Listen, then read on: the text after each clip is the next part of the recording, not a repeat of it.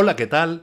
Bienvenidos al programa, al espacio, al podcast de Kaobido, Escuela de Masaje Facial Japonés, en donde hablamos de la salud, del bienestar y la belleza y todo lo relacionado con el masaje facial japonés, posiblemente el mejor masaje del mundo.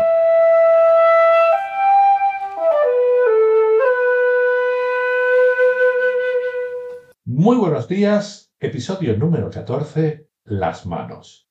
Tengo que confesarte que el tema de este programa nace de la escucha de un podcast que, bueno, no tiene absolutamente nada que ver sobre masajes ni nada de esto, pero de todas maneras me llamó mucho la atención. El programa en cuestión es La Hora de Bach y por lo tanto va sobre Johann Sebastian Bach, su música, la música de su época y otros compositores. El caso es que hablando sobre la vida de Bach, pues el, locutor dijo lo siguiente, te literalmente. Todos los dedos tenían para él la misma habilidad la misma disposición para la ejecución más pura. Se había inventado una digitación tan cómoda que no le era difícil ejecutar las mayores dificultades con la habilidad más pura. Antes de él, los teclistas más insignes de Alemania y otros países habían dado muy poco trabajo al dedo pulgar, tanto mejor sabía utilizarlo él.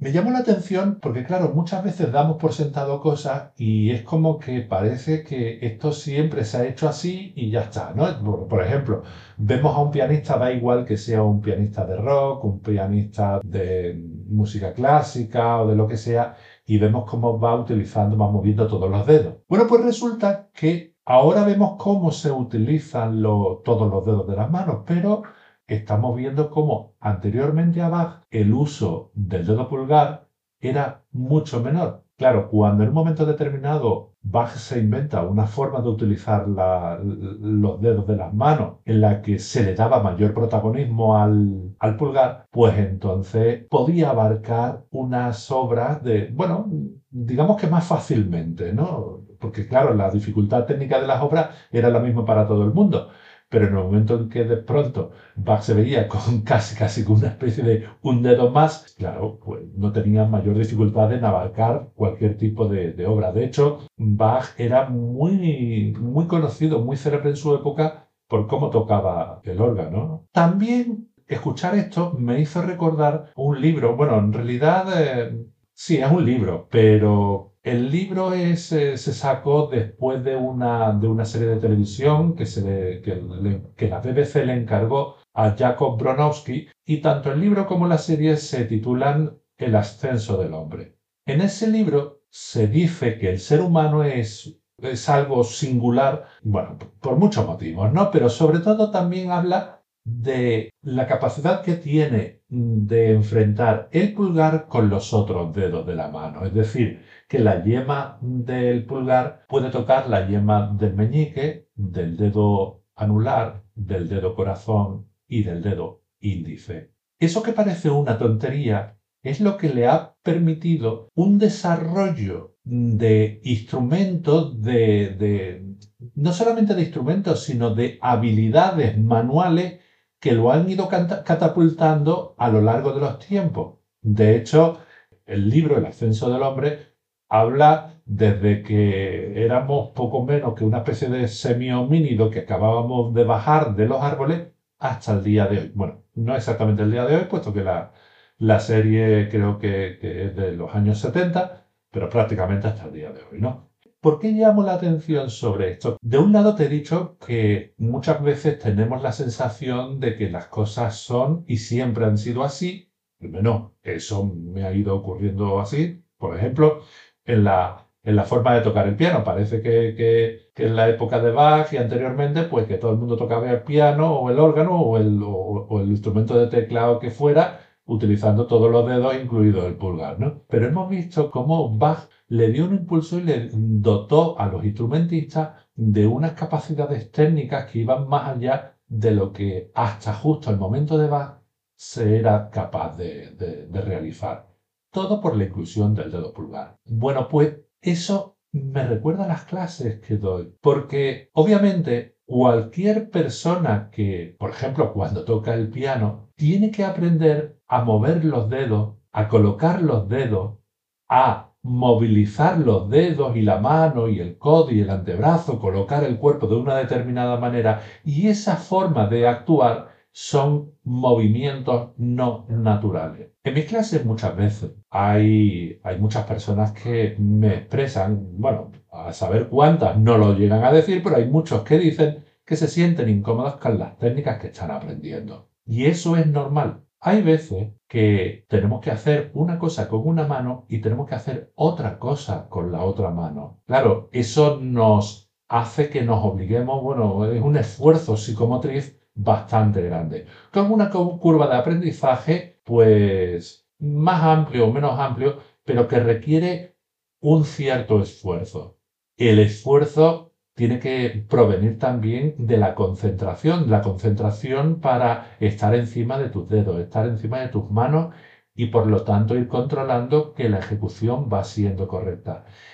Eso es precisamente lo que provoca un cansancio mental y por lo tanto una sensación de incomodidad. Nosotros los seres humanos estamos toda la vida, desde un punto de vista evolutivo y como animales somos, somos muy poquita cosa no corremos mucho, no saltamos mucho, no tenemos una gran fuerza, pero sin embargo tenemos una capacidad de adaptación impresionante y luego además tenemos la capacidad de aprender y de desarrollarnos. Bueno, luego tendremos otro, otra serie de fallos y tal que, bueno, que no vienen al caso, pero yo me quedo con la capacidad de aprendizaje y con la capacidad de adaptación. Eso significa que tenemos que ir adoptando cosas que no son naturales. Cuando digo que no son naturales, Mm, es que mm, no son innatas, es decir, mm, una criatura aparece, aparece en el mundo y aunque es verdad que tardamos pues, cerca de un año en ponernos de pie y caminar con mayor o menor torpeza, pero eso es un proceso que podemos hacer solos. Normalmente tenemos las ayudas de nuestros padres, pero si nos dejaran solo también acabaríamos hirviéndonos y caminando. Sin embargo, sin embargo, cualquier tipo de actividad, tipo, tipo, yo qué sé, cualquier actividad prácticamente gimnástica, de baile, hay tantísimas cosas que tenemos que aprender, como por ejemplo tocar el piano, que no son naturales. Luego, cuando una vez que se ha, que se aprendido, se forma como una costra natural y entonces, bueno, muchas veces vemos y escuchamos cómo, alguien toca el piano, la guitarra o lo que sea, y parece que sale de forma totalmente natural. Sin embargo, los movimientos para la ejecución de, la música son totalmente impostados, son externos, son, no pertenecen a la naturaleza. De hecho, por más que generaciones y generaciones y generaciones aprendan a tocar el piano, el, órgano o lo que sea, por el momento no no ha aparecido una criaturita que directamente ya sepa tocarlo. Otra cosa es que haya facilidad y tal. Pero bueno, yo a lo que voy. Y volviendo otra vez, mm, reconectando con el masaje y con el masaje facial japonés, hay otra cosa que es bastante curiosa de las manos. Las manos tienen 27 huesos. Claro, tú me puedes decir, bueno, ¿y, qué pasa? ¿Y, como si tiene 37 o 18? Bueno, eh, resulta que tiene 27 huesos, pero nuestra columna vertebral, con todo lo importante que es y con toda la cantidad de cosas que puede hacer, tiene 26, uno menos. Recuerda que la columna vertebral, bueno, pues ocupa un espacio bastante, bastante amplio, mientras que las manos son pues, más o menos chiquititas, ¿no? En relación al resto del cuerpo. Pero sin embargo, las manos tienen 27 huesos. Luego, además, para poder mover toda la mano, creo que son 19 los músculos los que intervienen. Algunos son intrínsecos y otros son extrínsecos. Intrínsecos son los que están en la propia mano y los extrínsecos son los que vienen, de hecho, hay movimientos de las manos se realizan con, músculos que vienen del antebrazo, que son del antebrazo. Y es curioso porque lo pulgar de Bach resulta que de esos 19 músculos, 9 son los que mueven el pulgar. Eso, bueno,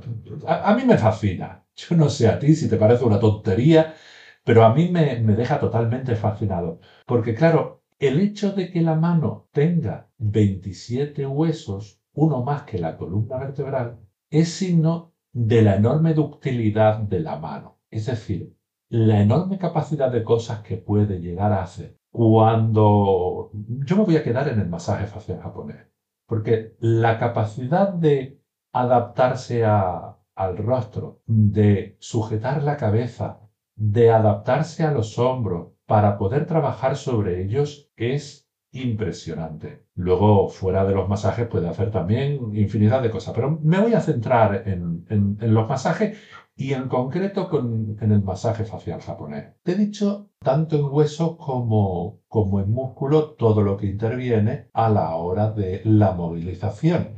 Pero por otro lado, luego tenemos la piel de la yema de los dedos. La piel de la yema de los dedos resulta que es la región del cuerpo con más terminaciones nerviosas. Eso quiere decir que la posibilidad de percepción de sensaciones de la yema de los dedos es mayor que en cualquier otra zona de nuestro cuerpo. Muchas veces en mis cursos digo que las manos tienen que escuchar tienen que escuchar lo que nos dice la, persona que está en la camilla más allá de las palabras. En el masaje facial japonés es imprescindible conseguir relajar hombros y región cervical. Si no conseguimos una variabilidad de, de las tensiones que se presentan, entonces poco vamos a conseguir.